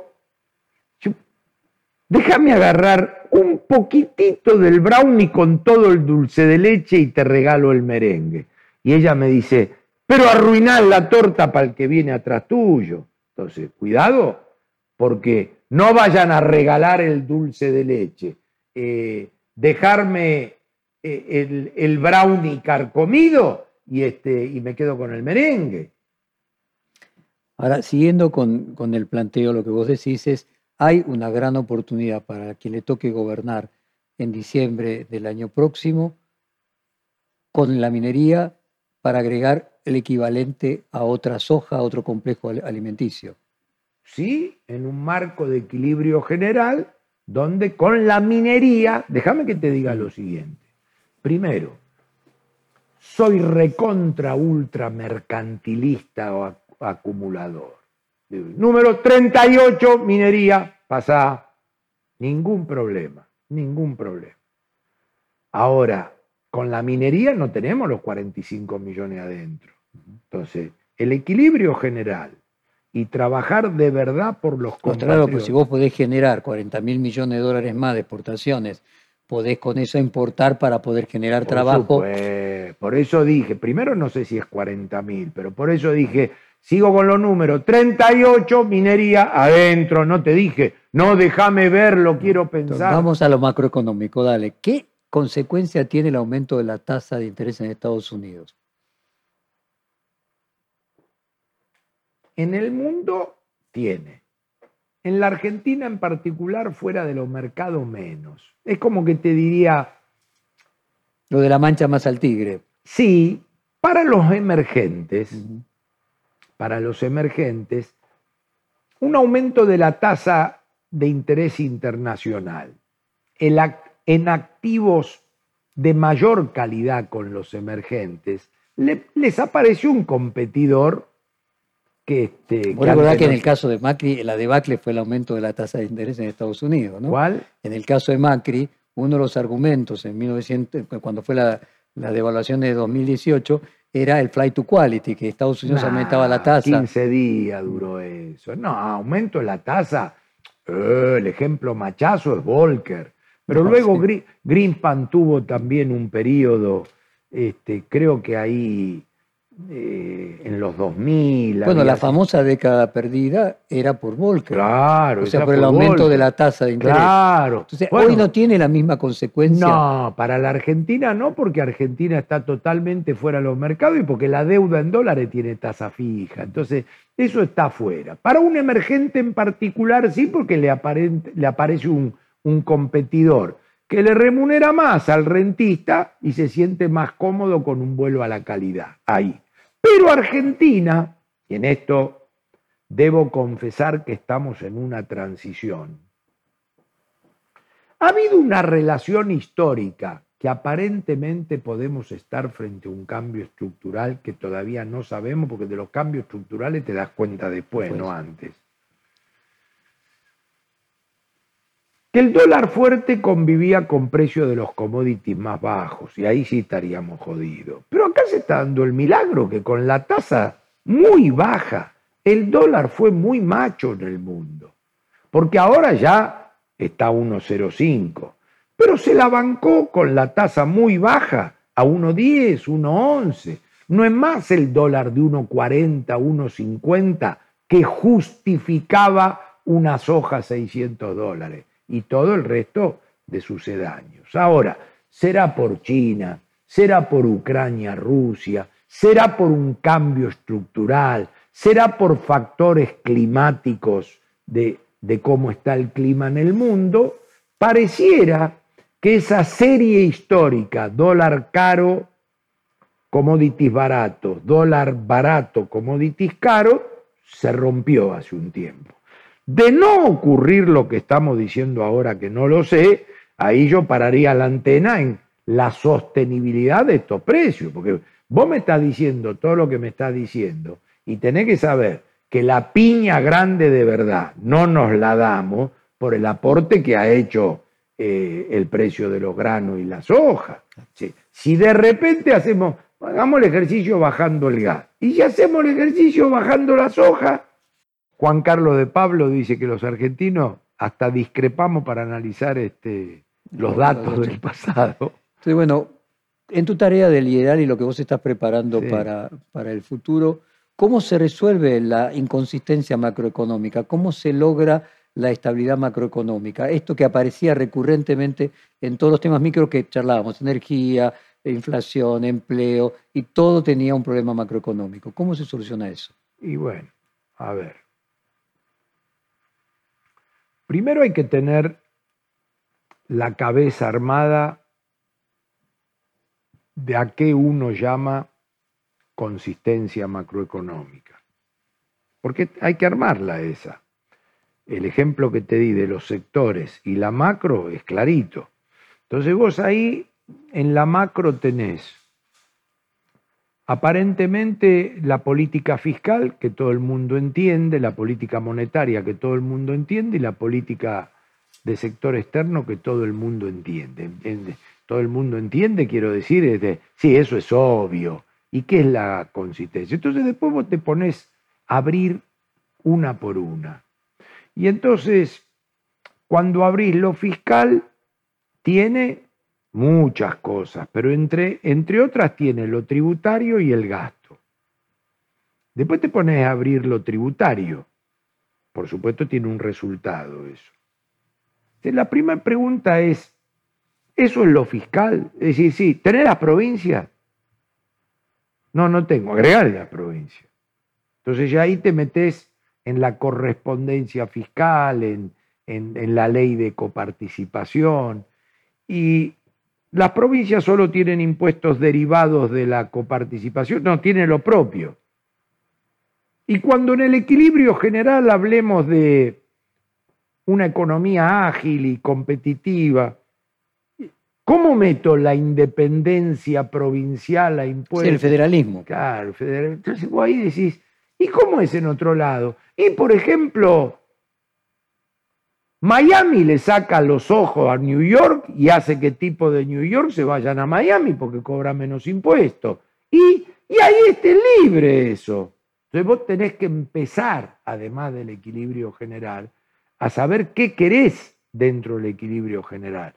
Aún sin ideología, porque nosotros tenemos un equilibrio general en la cabeza de cómo creemos que funciona una economía.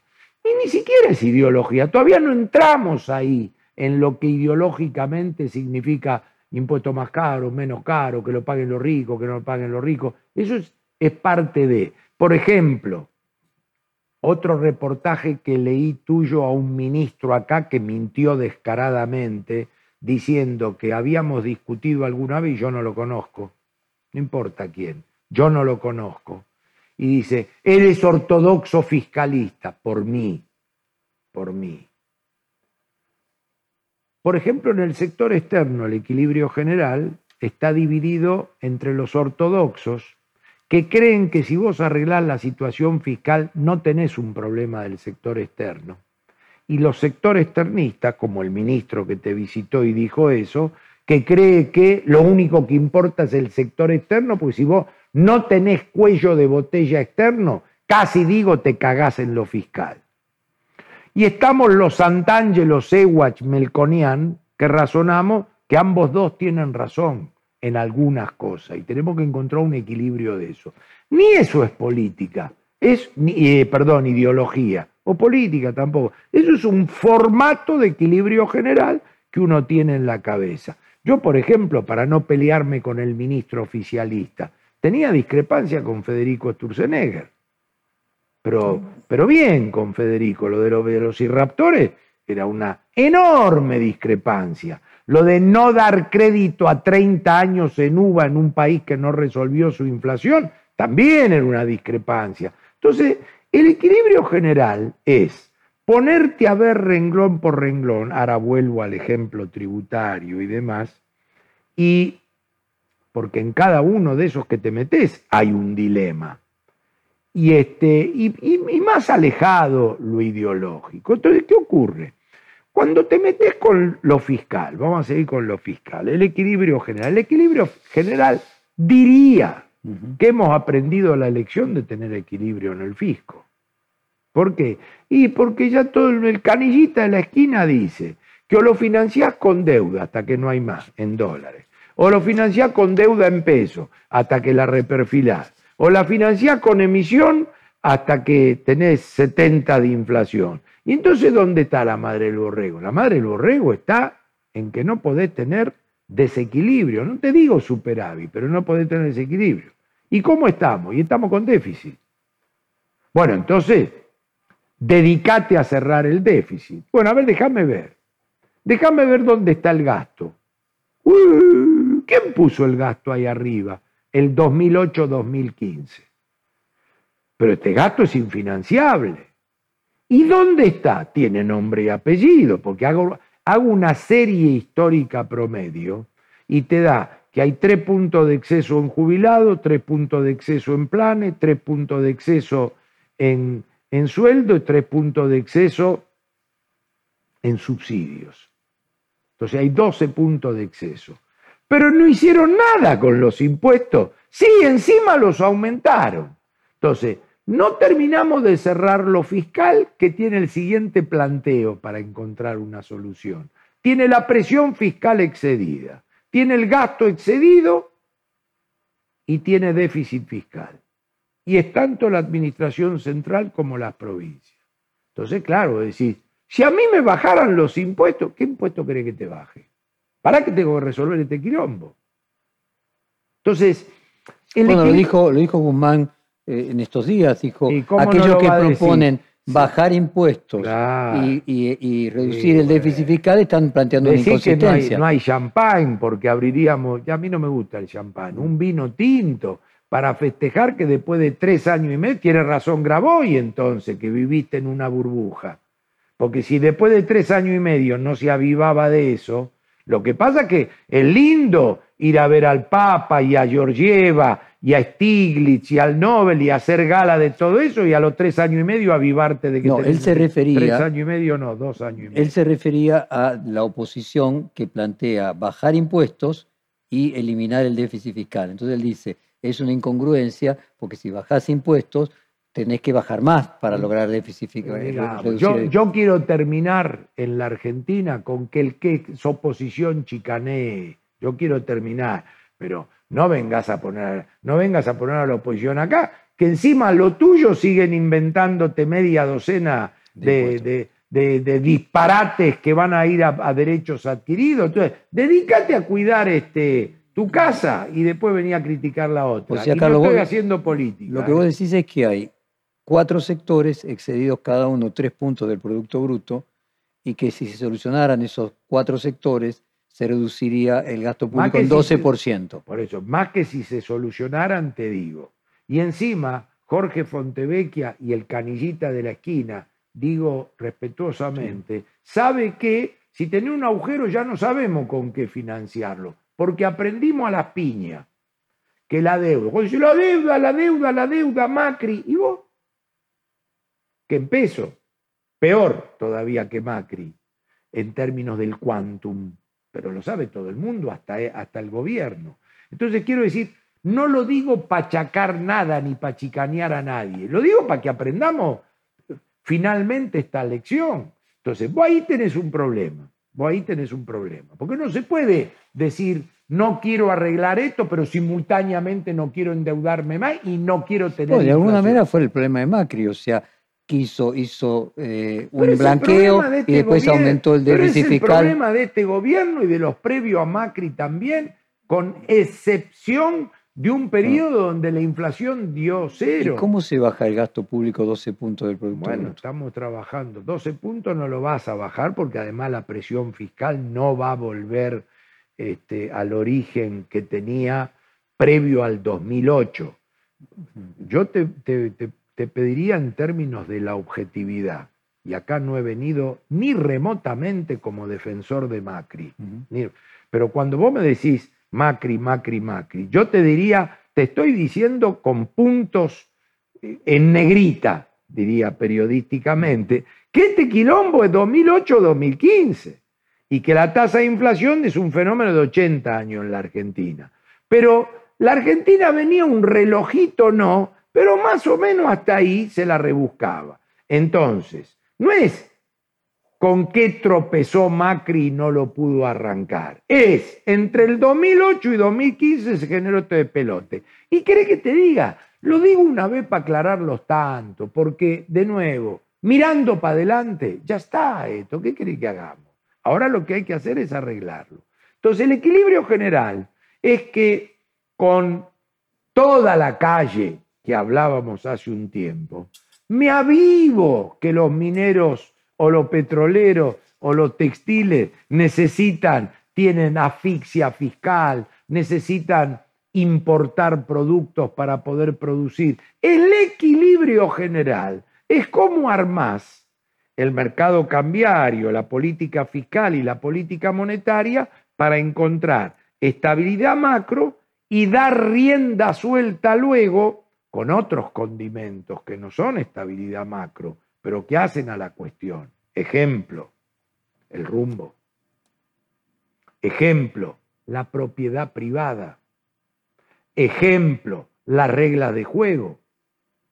O sea, este es un país donde los terrenos del sur los perdés o no los perdés. Está en discusión de quién es o rigen los derechos de propiedad. ¿Qué es renta inesperada? ¿Qué es lo rico que la pongan si tenés una, un impuesto a las ganancias que ya muestra la progresividad? Si ya tenés bienes personales. Entonces te quiero decir, Sant'Angelo diría, volvamos a la macro, no nos dispersemos, pero su socio, y por eso somos complementarios, dice, no, no, pero el tema de los derechos de propiedad, y el tema de la regla de juego, y el tema del rumbo. Lo cultural, decís vos. Claro, todo tiene que ser. Entonces, ¿qué ocurre? El concepto de equilibrio general, de consistencia macro y todo lo demás, no es para un discurso académico. A es una realidad. B es complicado lograrlo. C siempre operó la inflación ahí. ¿Qué es Remes? Y lo que vino después. Remes es el que encontró la situación de equilibrio general que se le facilitó luego al que viene, porque la década precedente se había ocupado de capitalizar la zapatería. Porque vos podés tener un problema que viene Remes y te lo arregla con la varita mágica de la licuación. Y después, este, por supuesto, con todo el despelote que además nos sale escrito, pues fue los contratos, nunca más, nunca más. Porque si acaso tres o cuatro años brillantes, inerciales, cuando Remes te genera el vómito del mercado cambiario y la licuación de las deudas, básicamente, y claro, y venís y te encontrás con, che, yo vine a esta zapatería. Cuando vine en 1989 había 20 pares de zapatos. Y hoy vengo a esta zapatería y hay mil pares de zapatos. Eso sí, estaba obstruida por el régimen cambiario.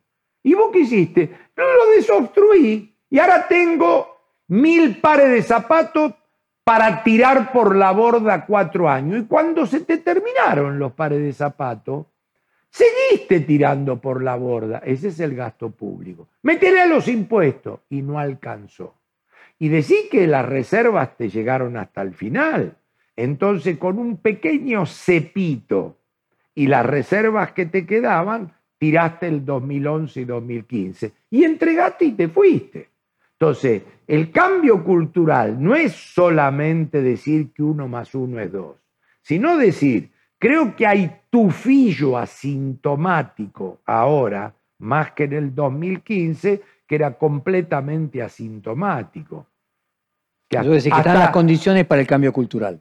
Y sí, porque o lo hacían a propósito, o lo asintomático engañaba hasta los Durán Barba, porque los Durán Barba eh, no veían la crisis. Como era asintomática, Decían, dale para adelante, total. Eh, Carlos, dijiste que mi ley contribuía eh, a colocar en la agenda determinados temas. Eh, ¿Querés que parte de ese cambio cultural? Muy simpáticamente digo el rompehielo almirante Irizar. Muy simpáticamente. Este, y además cualquier tipo que no diga eso es el Che Guevara al lado de eso. Cosa que para mí ese Che Guevara es suficiente. Pero bueno. Y decime, en ese sentido, puede traerle complicaciones electorales a la oposición, pero luego ventajas culturales si llega a poder ser gobierno? Y bueno, no lo, lo primero no lo sé. No, sé en, dónde pica de los bombones. Dicen, y le saca tanto a este, tanto a este, tanto a este. ¿Viste? Yo son como esos técnicos, que es mentira que no mirás al rival, porque en los videos vos mirás al rival, pero vos te tenés que calentar que jueguen bien los tuyos. Entonces yo este tema electoral, le digo, caliéntense por jugar bien ustedes. Si vos jugás bien, excitás, tenés el carisma necesario, la empatía necesaria, el diagnóstico correcto, lo sabés transmitir, etcétera, etcétera, etcétera. Mirá el video a ver qué jugada hacen con pelota parada, dónde va el centro en el córner. No te digo que lo ignores, pero no podés estar mirando 15 veces el video a ver a dónde va a venir el centro. Entonces vos tenés que jugar también. Ahora, en lo del almirante Irizar, sí, ayuda un montón. ¿Por qué? Y bueno, porque eh, colocándote a la izquierda de las exageraciones, ya es que más, es más que suficiente. Pero déjame no aparecer como oportunista de esa situación. Y déjame recalcar el core del cambio cultural. Es el desastre de los resultados. Porque nos faltó ahora unir la primer parte de la reunión con esto. Porque la primer parte de la reunión fue crecimiento, empleo, inflación. Y yo le voy a agregar ahora pobreza. Y en la segunda parte estamos hablando de un desborde del gasto público. Supuestamente, si habláramos en términos de economía del bienestar y de países escandinavos, si vos subís 50% el gasto del Estado y está eficiente, bien distribuido, no afanado, con fuente genuina y demás, vos tendrías que estar hoy a la altura de Noruega, de Dinamarca, y sin embargo, con toda la primer parte de nuestra reunión, que terminó en que estamos estancados, con 50 de inflación, este, em, con más pobreza, con informal y qué sé yo, fue subproducto de aparentemente esta explosión de gasto público y qué sé yo, y resultadistamente nada. Este, más ajuste machazo que ese, un ajuste, digo yo, al pedo, a la Bartola. Este es un ajuste a la Bartola, hecho así, empobreciendo, decadente, y yo y ajustó todo el sector privado. No es el típico ajuste en el sentido positivo y con esperanza de la palabra, decir, bueno, muchacho, si vos eh, jugás bien, tocas, das pase, no le pegás de punta para arriba y al final entra la pelota. Entonces, vos ahí lo que tenés que crear es la esperanza del equilibrio general.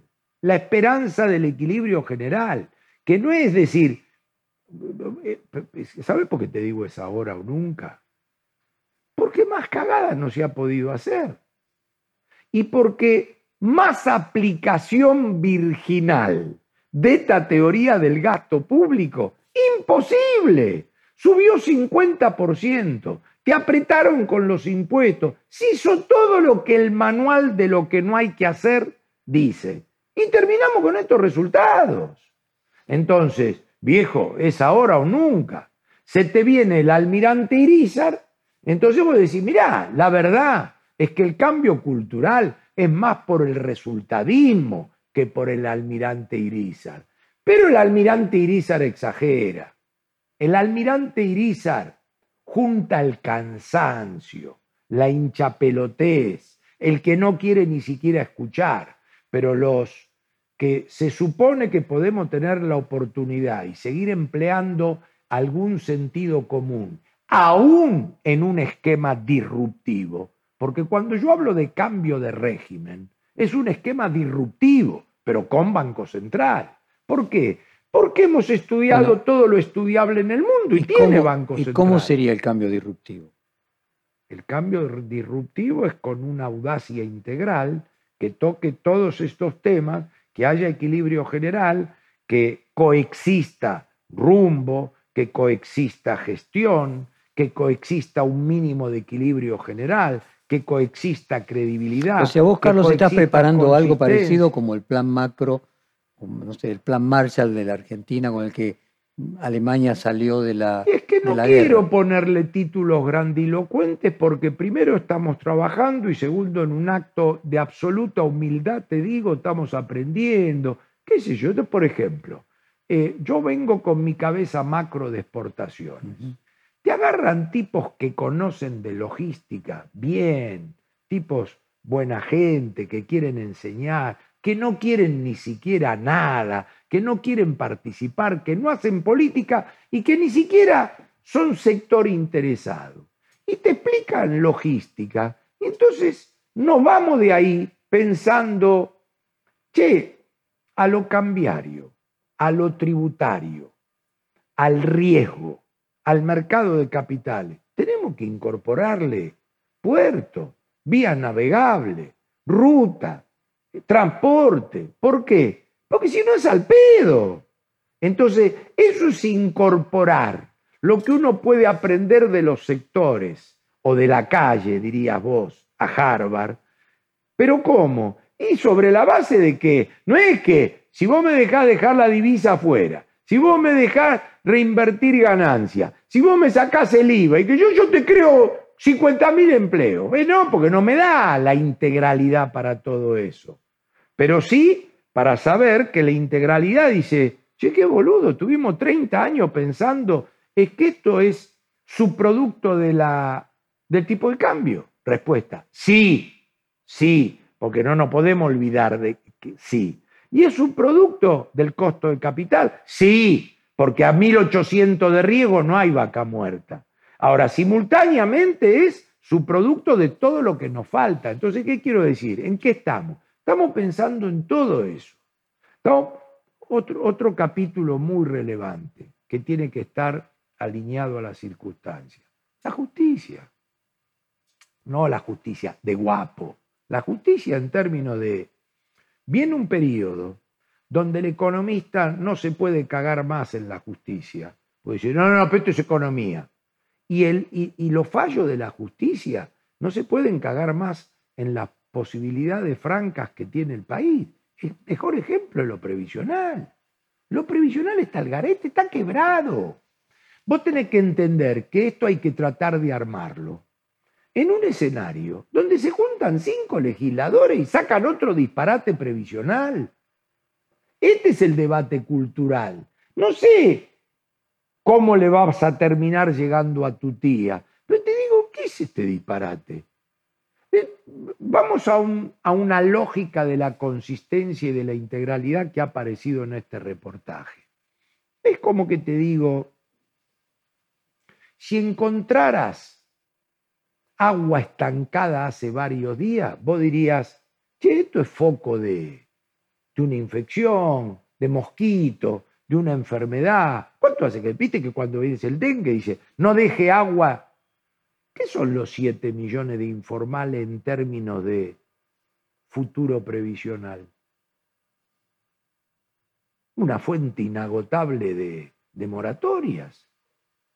Entonces vos decís, no, no, pero vamos a llamar a la cordura y para mantener la objetividad y dado que a vos te gusta. Y encima le metimos la reparación histórica. Hablo en primera persona del plural, pero la combatí.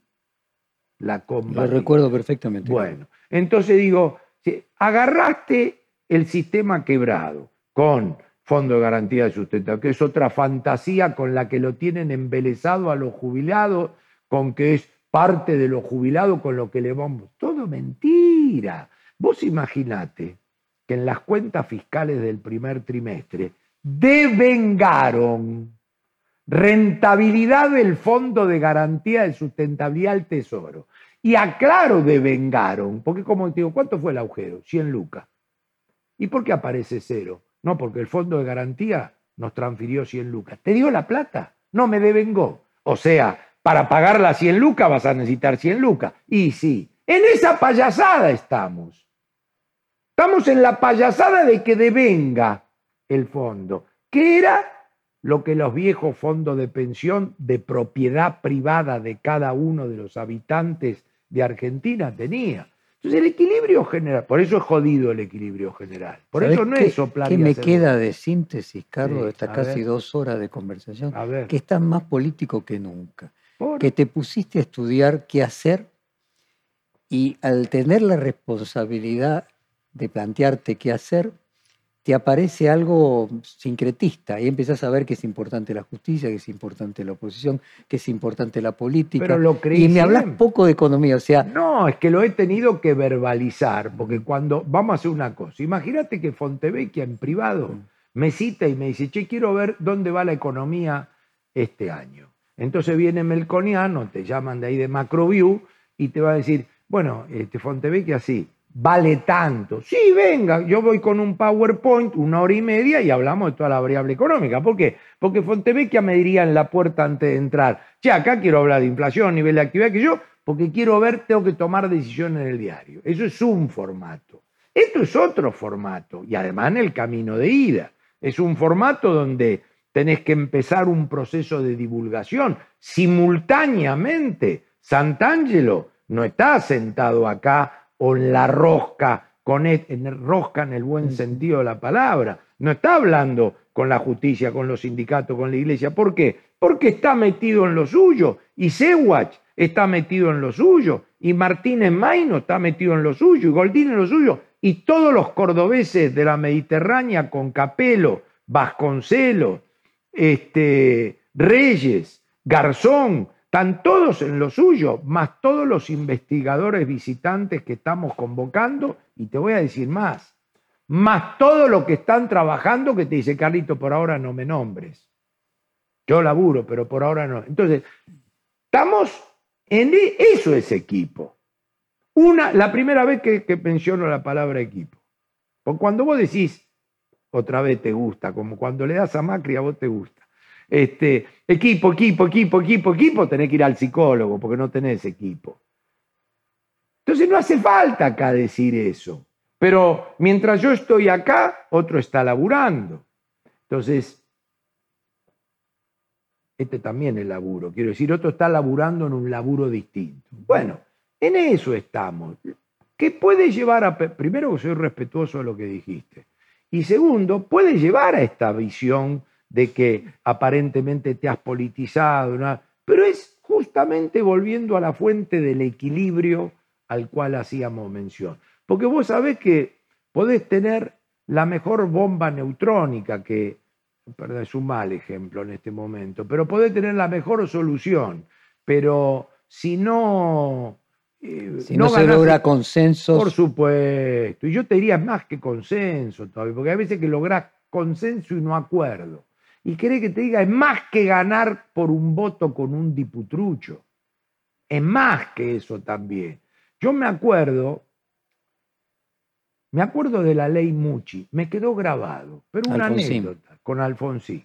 Pasó diputado y no pasó el Senado y le hacían corte de brazo a algunos diputados, a los perdedores en diputado, como diciendo, te ganamos. Y después el diputrucho también ayudó a ganar. Ahora, si no tenés acuerdo con permanencia en el tiempo, después mete un diputrucho yo. Y después el corte de manga te lo terminé haciendo yo. Entonces, metiste diputado con corte de manga. ¿Y cuánto te duró? Metiste diputrucho. ¿Cuánto te duró? ¿sabes que me queda de balance, Carlos? Eso, de que te veo sincretista, te veo político, te veo consensualista, eh, te veo colocando a la política eh, como muy condicionante de la economía. Y Sí. supongo que es también un proceso de madurez, ¿no? Bueno, no, primero me alegro que, que lo veas así, pero te tengo que hacer una aclaración. Sigue siendo un proceso disruptivo de cambio de régimen. No es el consenso, el acuerdo y qué sé yo, para vegetar o autocastrarte. Es, tocamos fondo, hay que hacer un cambio de régimen, tiene que ser un proceso disruptivo con Banco Central, pero tenemos que tener un mínimo de acuerdo aislando los disparates de todo tipo. Entonces te propongo lo siguiente, porque se nos fue las dos horas, volver a hacer de acá a seis meses, una vez que tengas más elaborado y avanzando el plan de Sí. Geral, nuevamente algo un poco más concreto, más cercano al futuro. Conociéndote va a ser antes de seis meses, porque sos rompebola, pero lo vamos a hacer. Sí. Muchísimas gracias, A Carlos, vos. fue un placer grande. No, por favor. Perfil Podcast.